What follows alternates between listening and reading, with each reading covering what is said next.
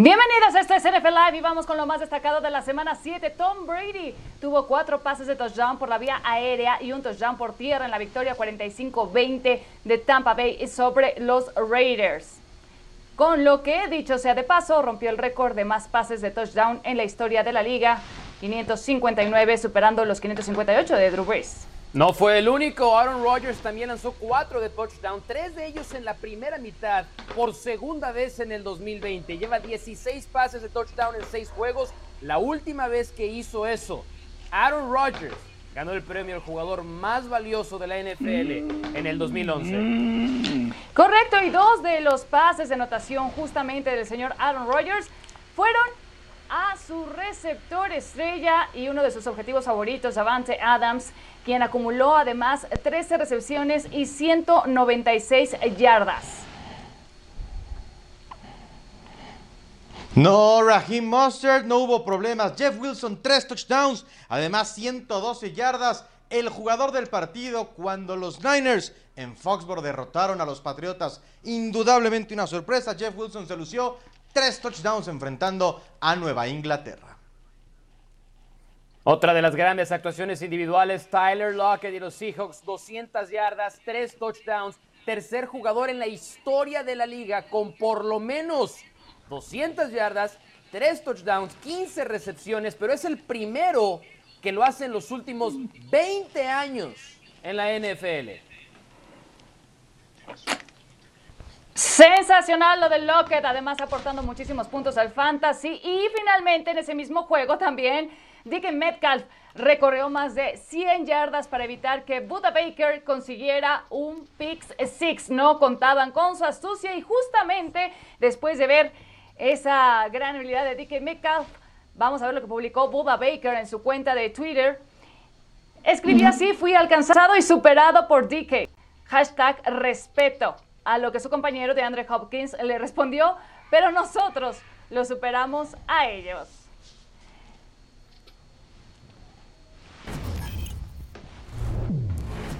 Y justamente vamos a repasar las acciones del duelo entre los Cowboys y el equipo de Washington en el primer cuarto. Andy Dalton perdiendo el lobo y de qué manera de comenzar, Mau. Sí, con cuatro linieros novatos era imposible pensar que Andy Dalton iba a tener tiempo para escapar de la presión. Correcto, y después Anthony Gibson con las 12 yardas acarreo y touchdown. Empezaba bien el conjunto de Washington y tan. Sí, es un equipo que con una división tan mala podría inclusive ser campeón. Correcto, y después vamos a ver la combinación de Kyle Allen con McLaurin para el touchdown y luego nuevamente Allen con Logan Thomas consiguiendo verse muy adelante en el marcador el equipo de Washington, John. No, tristísimo. Diggs no, nada pudo hacer.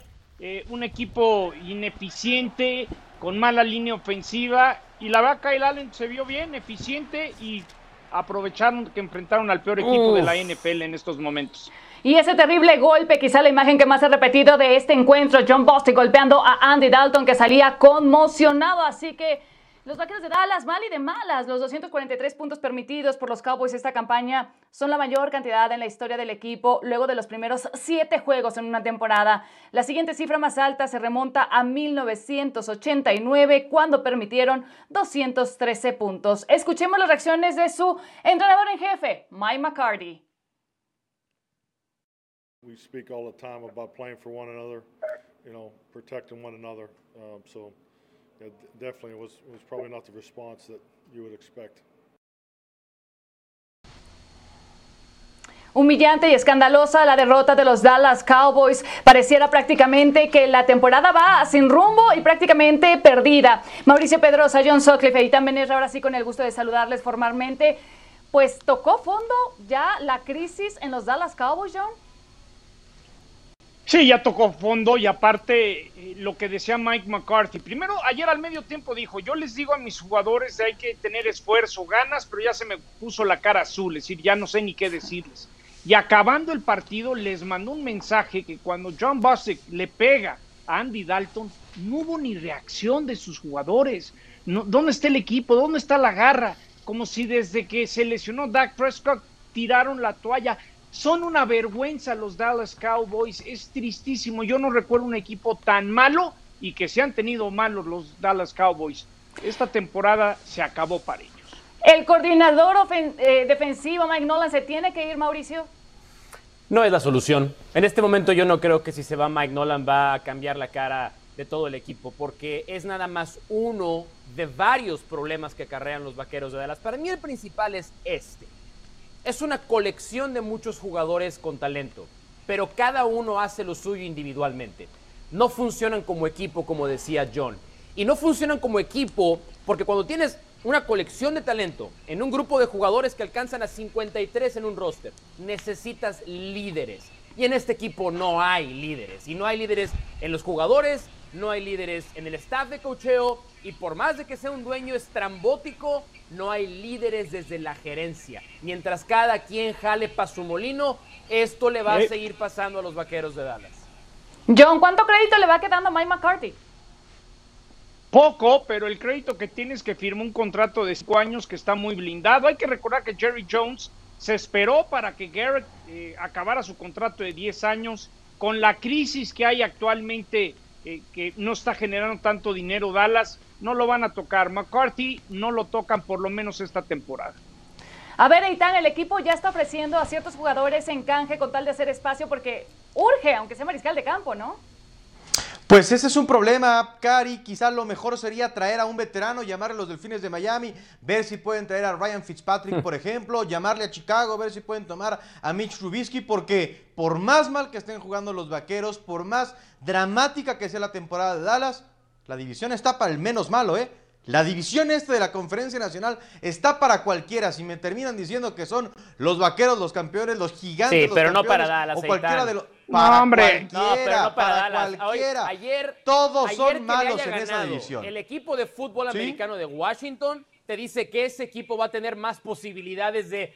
Sí, sí, pero yo te puedo decir que fue en Washington. Hay otro, hay otro problema de fondo, ¿eh?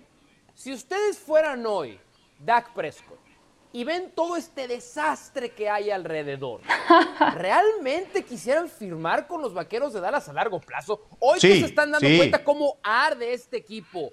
¿Realmente creen que el destino de Dak sería los vaqueros de Dallas? Yo, yo si fuera Dak, me lo pensaría dos veces. No se ¿eh? puede ir, Mao. Me lo pensaría no se puede Todos. Ey, esa gente libre. Todos los corebacks quieren ser, los vaqueros, Mauricio. El año que entra lo hacen franquicia, lo pueden amarrar un año más, ¿eh? Bueno, él va a poder ser agente libre sin restricciones. y si yo estoy viendo cómo no, a ver, lo que sí es que Dak ¿eh? Prescott, Dak Prescott está ganando mucho dinero sin tocar el balón. Porque Dak Prescott le está demostrando a los que dudaban de él cuánto vale su presencia para los vaqueros. Como John Sutcliffe. Como John Sutcliffe. Eso es un mensaje a, John Sutcliffe. Mira, para mí queda clarísimo que hay jugadores que le echaban la culpa a Garrett y ahora le van a echar la culpa a McCarthy van a tener que hacer una limpia, un Trevor Lawrence lo que le pagaron, eh, los 90 millones de dólares de Ezekiel Elliott, esa es una bomba de tiempo. Pero el hecho de que, insisto, cómo le pegaron a Dalton y el grupo ni le respondió, es una vergüenza como deportista profesional lo que está pasando. Pero se los dije, McCarthy salió mal de Green Bay, nadie lo quería. A ver, a ver, a ver, a ver. Jerry nos vendió la idea viene, y ahora arriba de McCarthy. No fuiste el único que lo dijiste, John, ¿eh? Esto viene arriba, esto viene arriba de Mike McCarthy. No le echemos la culpa a Mike McCarthy. Esto viene de más arriba. Tiene mucha culpa, Mauricio. Tiene mucha culpa. El problema de los vaqueros de no, Dallas no, sí tiene mucha culpa porque a Mike McCarthy. Claro que sí. No, no, pero a ver. invitó a una pijamada no, pero Mauricio, este y te voy equipo, a convencer para firmarte. Este equipo, al menos con Jason Garrett, competía. Al menos se cansaron de que aplaudía, se cansaron porque nunca tuvo el mejor equipo. Alguna vez fue coach del año y se burlaban de él. ¿A poco no extrañan los vaqueros de Dallas hoy a Jason Garrett? ¿A poco no, quieren ser ese equipo? No, no, no, no, Claro Hoy extrañan los vaqueros a Jason Garrett. Duele, pero es cierto. Jason Garrett es mejor coach que Mike McCarthy. viene... No. No, no, no, no, A ver, no, no, puede ser. No estoy de acuerdo. quién sabe, está, está bastante parejo. Aquí sí. les voy a decir cómo, es seriedad, cómo está la crisis. Es un ganador Para de que Super se den cuenta Mike cómo, McCarthy, Mike cómo McCarthy está la crisis tuvo en la Dallas. suerte de toparse con Aaron Rodgers. A ver, ayer me tocó transmitir para Centroamérica, fue tirado el partido y nunca sacaron a Jerry ni a Steven Jones en la transmisión. Y a mí me ha tocado ver cómo hay dueños que no quieren salir en la transmisión y hay dueños que dicen, más vale que saquen al patrón en la transmisión porque le, le, gusta ver verse, ¿no? Y ayer el hecho que nunca sacaron a Jerry Jones te habla de la molestia, la crisis que hay, porque Jerry tuvo eh, eh, eh, la decisión de traer a McCarthy. Claro. Yo siempre les dije que McCarthy, desastre en Green Bay, no iba a las ah, juntas, no, trabajaba al 100%. Y es un desastre. Dallas, hoy en Dallas es un desastre, en parte por McCarthy y por parte contratos que han soltado dinero y no ha funcionado. Y lo más triste es que ya tiraron la toalla. Este equipo de Dallas hizo que ayer Washington, que ayer Washington parecía que era Kansas City o era Pittsburgh. Ya tiraron la toalla. Y contra un equipo colegial, Una vergüenza si le vas a los Dallas Cowboys. Y ahora se juntan los egos de Mike McCarthy con el propio eh, dueño de los Dallas Cowboys con el señor Jerry Jones. Vamos a ver qué tal termina esa fórmula. Parece que la bomba está a contratiempo. Vamos a revisar la lista de corebacks en el equipo de los Dallas Cowboys, considerando la posibilidad de que no juegue Andy Dalton para la semana 8. Así está la situación del roster activo de mariscales de campo. Andy Dalton, ya sabemos, sufrió una conmoción en el juego contra Washington por ese terrible golpe. Ben DiNucci entró en lugar de Dalton y completó dos de tres pases. Benucci. Salud. Salud. Y Garrett Gilbert ha Haz la tarea, pases en su carrera desde el 2014. Vayan aprendiendo estos nombres porque en una de esas el equipo de los Dallas Cowboys va a tener que eh, echar mano. No, no, no, recurran, recurran a la enciclopedia del fútbol americano, John Sutcliffe, que él tampoco tenía ni idea quién es este señor apenas ¿Cómo ayer. No? no tenía ni idea. Era el, número bueno, pasemos a temas. y hay un tal Gilbert que va a ser el backup. Bueno, señores, vamos a pasar a temas mucho más amables, eh, porque justamente hablando de esa victoria que se llevó el equipo de Washington Football Team sobre los Vaqueros de Dallas, tienen aún una mejor noticia, una mejor historia, que es eh, pues Ron Rivera, su entrenador en jefe, saliendo del hospital donde recibió su última quimioterapia entre aplausos, ovaciones por parte del personal médico que lo atendió durante todo su tratamiento contra el cáncer de piel. Ahora el entrenador deberá de continuar su recuperación con consultas y escaneos. Así que buenas noticias, nos da gusto ver así al entrenador en jefe Ron Rivera saliendo luego de siete semanas padeciendo de esta enfermedad, saliendo así del hospital. Una gran noticia para todos en la NFL. El jugador con futuro es presentado por Profuturo. Haz un touchdown por tu futuro. Es tiempo de creer en el futuro. Profuturo, Afore y Pensiones.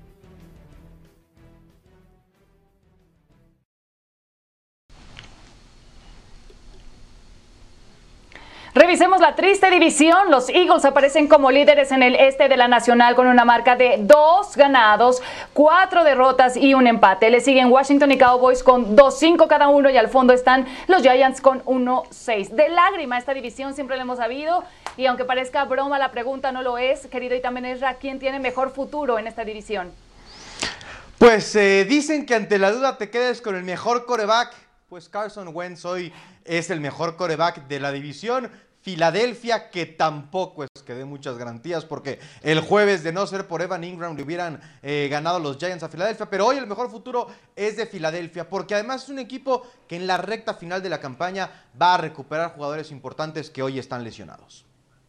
Comenzaste diciendo porque Carson Wentz es el mejor quarterback de la división. Aun cuando los vaqueros de Dallas tenían a Dak Prescott, parecía que también era de esa manera y todo depende en gran medida de la durabilidad de Carson Wentz en los controles de esa ofensiva.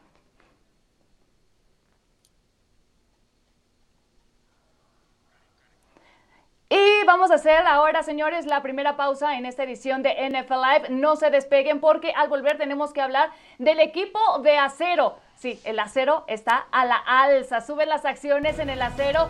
Ya les contaremos de este equipo de Pittsburgh que tiene ilusionados a todos los aficionados. El único equipo en toda la liga con marca perfecta de 6-0. Había muchas incógnitas sobre este equipo de ambos lados del balón.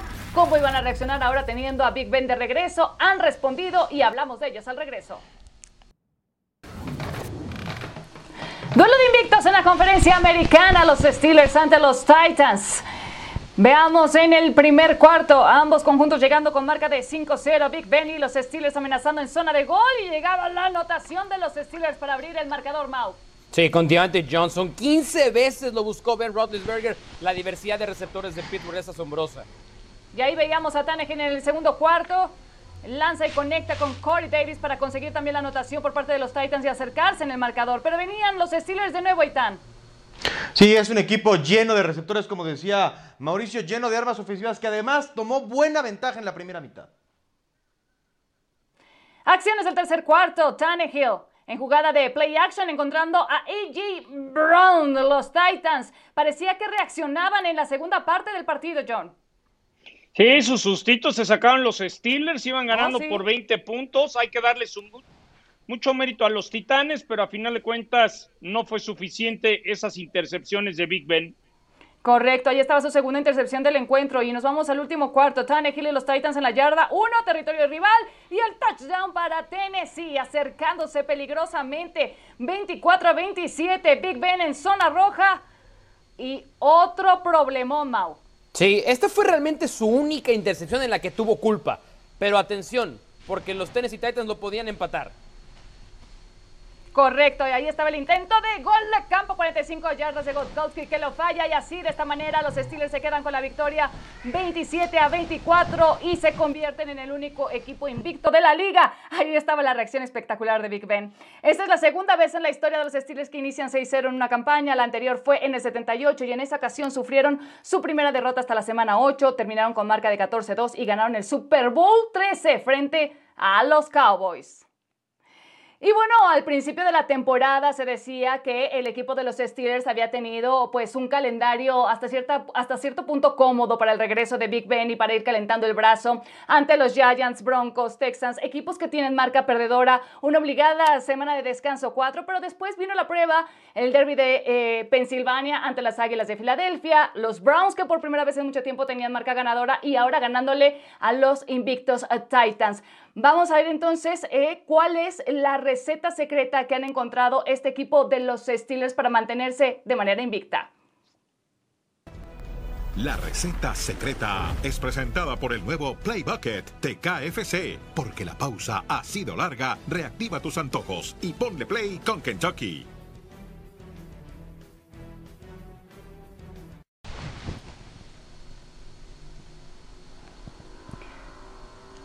¿Cuál ha sido la clave o la receta secreta para que los Steelers se mantengan de marca perfecta, Itán? Que tienen una muy buena defensiva, que sí sufrieron la eh, ausencia de Bush o la van a sufrir el resto de la temporada, pero tienen una gran defensiva, tienen a un coreback ganador de Super Bowl, a un Salón de la Fama, tienen buenos jugadores, hablábamos ya de la diversidad de receptores, James Conner sin ser una superestrella, creo que es un eh, corredor sólido, Eric Kibron que le ha hecho bien a este juego aéreo también como ala cerrada, es un equipo que el año pasado sin Big Ben estuvo a un partido de postemporada, los Steelers son muy favoritos en la americana. Los Steelers son un equipo legítimo en 2020. Mau, explícale a John de una vez por qué son de verdad los Steelers. Lo que no quiere ver John es que este es un equipo balanceado. Nos podemos ir a cualquier lado del balón. Ya sabíamos que en estos últimos cinco años son llegaron a tener grandes ofensivas. De hecho, son seis juegos consecutivos con 25 más puntos, algo que ya habían hecho también en 2015. Pero fíjense lo que le hicieron a la ofensiva de los Titans y Derek Henry sin Devin Bush. Fueron capaces de contener a Derek Henry a 3.8 yardas por acarreo y a la segunda menor cantidad de yardas totales para los Titans desde que Ryan Tannehill es su quarterback. Si ese balance lo van a tener a lo largo de la temporada, son candidatos para llegar al Super Bowl, le guste o no le guste, le cuadre o no le cuadre al señor Johnson. ¿Ya te convenció el equipo de Pittsburgh, John? Ay, me da tanto miedo escuchar a Mau Pedrosa. A ver, lo vengo diciendo que defensivamente Pittsburgh es un gran equipo, por algo llevan 63 partidos consecutivos con un sack, lo que decía Mau es muy cierto, le bajaron una yarda al promedio de acarreo de Derek Henry, pero creo que la gran diferencia es Big Ben, ya lanzó siete pases de touchdown en menos de dos segundos, es decir, el, el release, el Big Ben que se iba a portar mejor, que iba a ser más profesional, regresando en la lesión, ahí está, ahora sí, ahora sí Mau Pedro Sicari quiero ver que se echen sus retos contra los Ravens. Si le ganan a los Ravens el próximo No, dales crédito ahí ya. sí, ahí sí ya puedes pensar en el Super Bowl. Take it easy, take it easy. Bueno, señores, y vamos ahora a pasar al lado triste de la historia, porque esta semana 7 también ha dejado pues una lista de importantes lesiones, sobre todo jugadores que son claves para sus equipos y esto puede generar un verdadero dolor de cabeza. Nombres como Chris Carson, Kenny Drake, Jeff Wilson y Odell Beckham Jr. Vamos a ver especialmente lo que ha sido la lesión para Odell Beckham Jr. Prácticamente la temporada se ha terminado para él. Este domingo no pudo terminar el partido contra los Bengals por una lesión en la rodilla. El receptor estrella de los Browns sufrió un desgarro en el ligamento cruzado anterior, por lo que se perderá el resto de la campaña 2020. Así ya lo ha confirmado el equipo de Cleveland. Al reporte con el Doc Meraz. Hola amigos, soy el doctor Meraz con el reporte de lesionados de la semana 7 de la NFL. En el número 1 tenemos Andy Dalton de los Vaqueros de, Dallas que presentó un traumatismo craneoencefálico grado 1 inmediatamente lo meten al protocolo de conmoción cerebral, el diagnóstico una concusión cerebral. Vimos las imágenes como inclusive del golpe eh, a nivel frontal pierde el casco y después de ahí amnesia. Él refiere eh, horas después de su regreso a Dallas que no se acordaba para nada de lo que había pasado.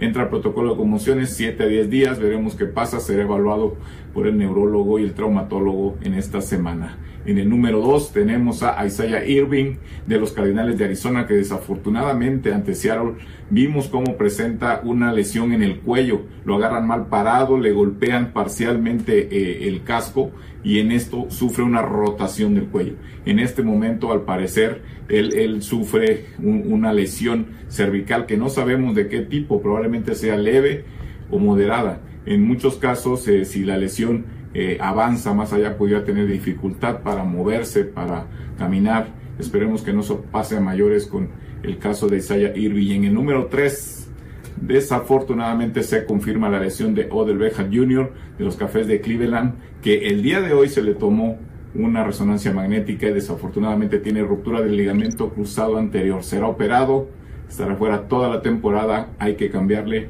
el ligamento roto por un injerto. Yo soy el doctor Meraz, nos vemos la próxima.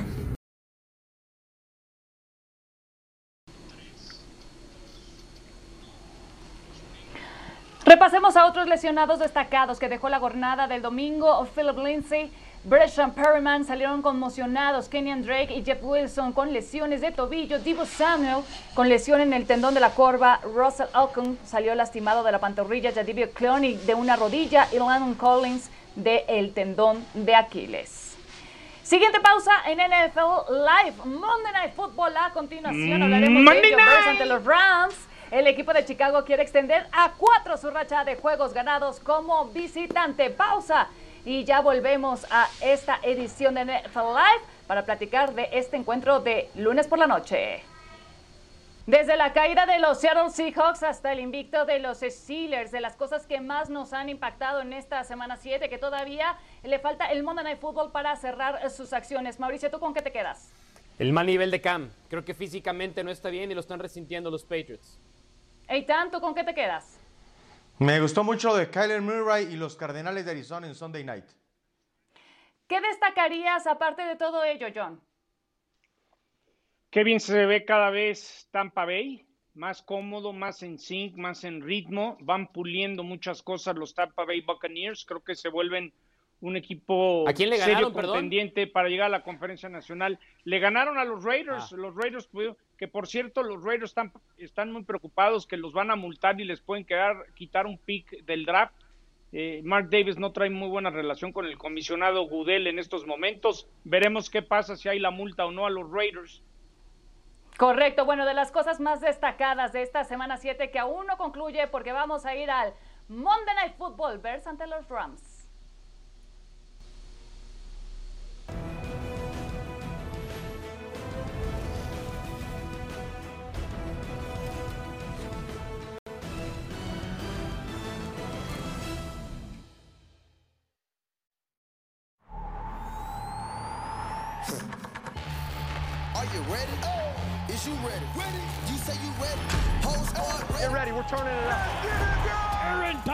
To the turn, strips it. He is unbelievable. ready? Ready?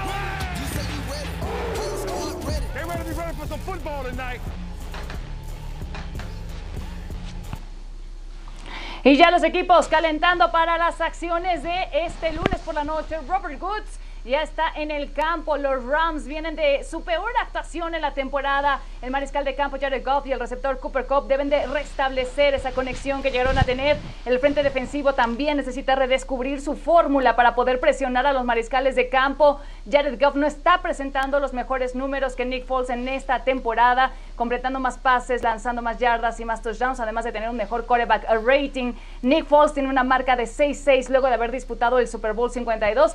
Jared Goff tiene una marca de 13-9 tras jugar la edición 53 del Super Domingo tiene poco más del doble de yardas que Foles, también lo supera en pases de touchdown, pero el quarterback rating de Foles es ligeramente mejor. Y sabemos que el equipo de los Chicago Bears viene a la alza, liderando la cima de su división, el norte de la conferencia nacional, y que los Rams no vienen justamente de dar su mejor partido. Lalo Varela, un gustazo saludarte, escucharte. Sabemos que también te estaremos escuchando en la narración y análisis más tarde en el Monday Night Football.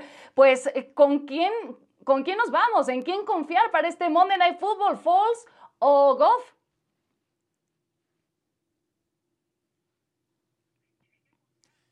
¿En qué, confiar? Bueno, eh, en las defensivas. Son dos de las mejores defensivas. Prácticamente en todas las estadísticas que importan están entre las mejores 10. Probablemente la de Chicago en donde falla y un poquito es en la defensiva contra la carrera pero en puntos está entre las mejores cinco, en defensiva de, atacar el quarterback y en defensiva en zona roja, sobre todo en esta última, son número uno. Falls y Jared Goff van a tener problemas. Khalil Mack y Aaron Donald en el lado defensivo como las estrellas de un lado y de otro, de un equipo y de otro.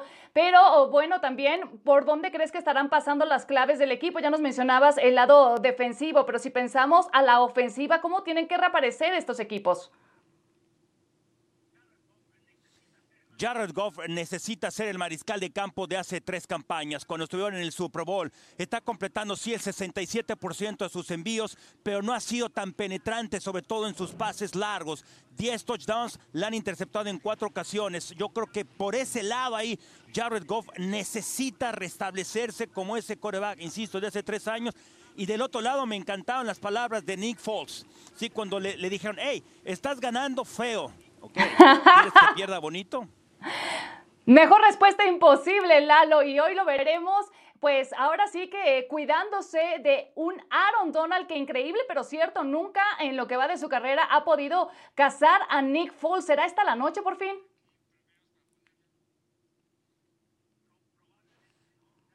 probablemente, ¿no? O sea, es, es, es el defensivo, es el mejor jugador de fútbol americano que hay. ¿Sí? Cuando tú eres, tienes siete capturas y media, pero estás en el centro, porque una cosa es que seas el cazacabeza, que seas linebacker externo, seas sala defensiva, pero cuando tú eres tackle defensivo y te ponen a dos hombres y aún así tienes lo que eh, siempre he llamado tercología bien intencionada, es porque es un, es un tipo de otro planeta. Yo creo que hoy... hoy muchísimas gracias, Lalo Varela. Fuerte abrazo. Te estaremos escuchando en unos cuantos minutos. Mientras tanto, vamos a nuestro top 5 de las mejores tacleadas en la NFL. Adelante, Mau.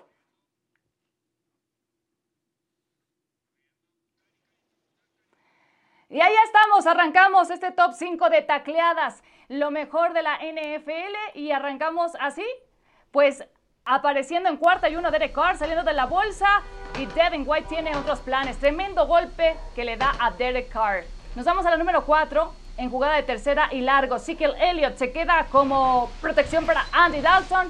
Cole Holcomb venía con la carga, atropella a Elliott y consigue la captura. De mantequilla esa línea ofensiva. Ahí está. Y vamos a la número 3, parando en seco a Peterson Mouth. Eh, sí, bueno, un golpe tremendo que acá le daban a Derek Carr. Mira la velocidad con la que baja el safety. Y le dolió a Derek Carr, eh, lo resintió. Así es, esto sucedía en cuarto y gol y así. Tremendo el golpe. Nos vamos a la número 2. En jugada de segunda y gol, Tannehill sale de la bolsa y la hace personal. Hay que cuidarse siendo coreback. Exacto, Itán. Provocando aprender a cuidarse para no para que no se lesionen los corebacks. Se tienen que cuidar más en la NFL. Y ahí están también la número uno, James Robinson. Sí, como eh, James Robinson es el que castiga a la defensiva de los Chargers. Espectacular como baja el hombro y se deja ir para ganar. Gran corredor, Itán.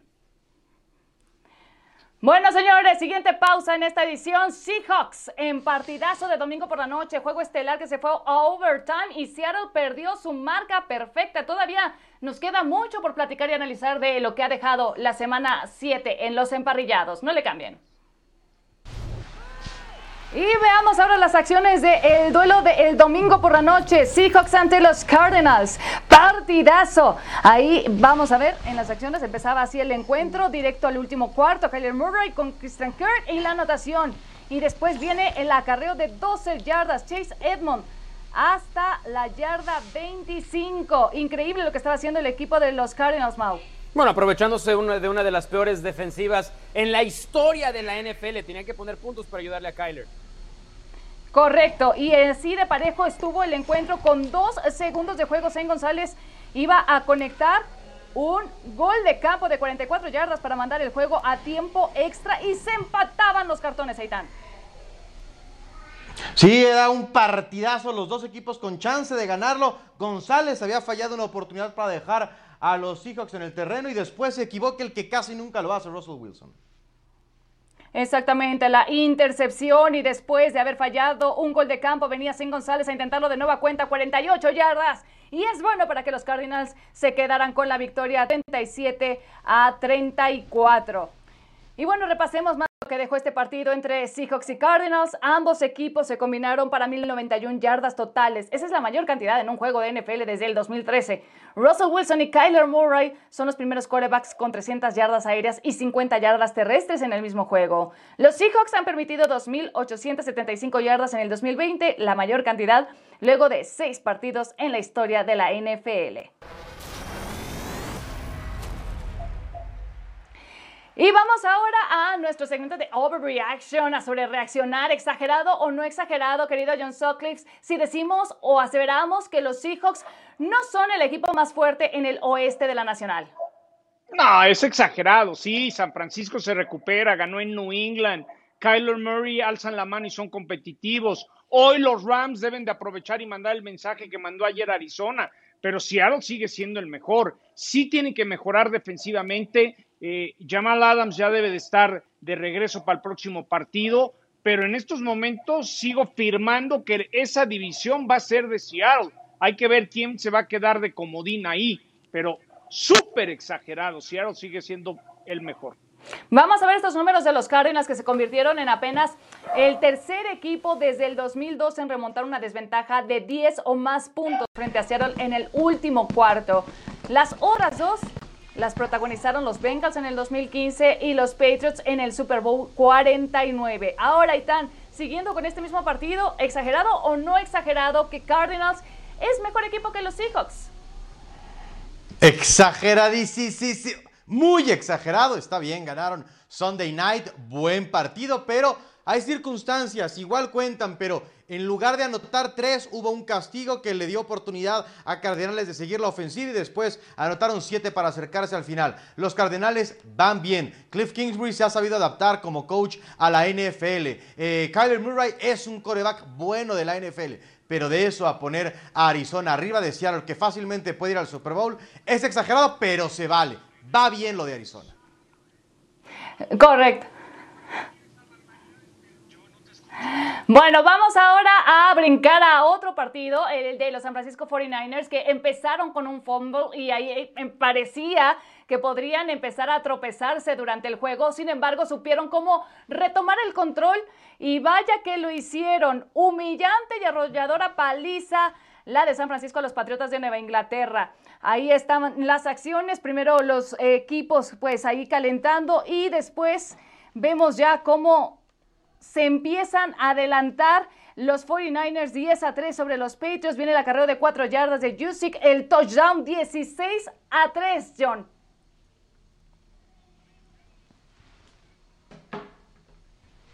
Francisco, mis respetos para Kyle Shanahan, next man up, el suplente del suplente. Y la verdad sacaron una contundente victoria. Exactamente, ese touchdown 23 a 3 para el equipo de los 49ers y en el tercer cuarto prácticamente ya todo se concluyó. Vaya victoria del equipo de eh, San Francisco. Pues bueno, veamos entonces, Jimmy Garoppolo se convirtió en apenas el segundo coreback que derrota a los Patriots de Bill Belichick tras haber eh, jugado con ellos en el pasado. El otro coreback que los derrotó fue Drew Bledsoe y Mauricio Pedrosa. Genial lo de Brandon Ayuk y Tipo Samuel antes de lesión. Los 49ers, ¿será que han recuperado su potencial? No es exagerado pensarlo, todo lo contrario, pero hay una razón para ello y no tiene que ver con Jimmy Garoppolo. Es una exageración poner a Jimmy Garoppolo como la clave de la victoria contra los Patriots. La clave es que regresaron a sus bases, regresaron a sus orígenes. De las 63 jugadas ofensivas que tuvieron, Cari, 51 fueron o acarreos o jugadas de engaño de carrera. ¿Eso qué te quiere decir? Que cuando funciona la línea ofensiva y no importa realmente cuál sea el corredor al que le des la bola, regresas a la identidad que llevó a los Niners al Supertazón la, la temporada pasada. Sale Jimmy Garoppolo a no equivocarse. No me eches a perder el partido. Y conforme van recuperando efectivos, conforme está cada vez más sano, sobre todo la línea ofensiva, para como está esa división, los Niners pueden competir. Yo estoy de acuerdo. No están a nivel ofensivo de los Seahawks, pero ya sabemos que los Seahawks no existen defensivamente. Yo no sé si los Niners poco a poco, cuando lleguemos a las semanas 12, 13, van a poder pelear por ganar la división.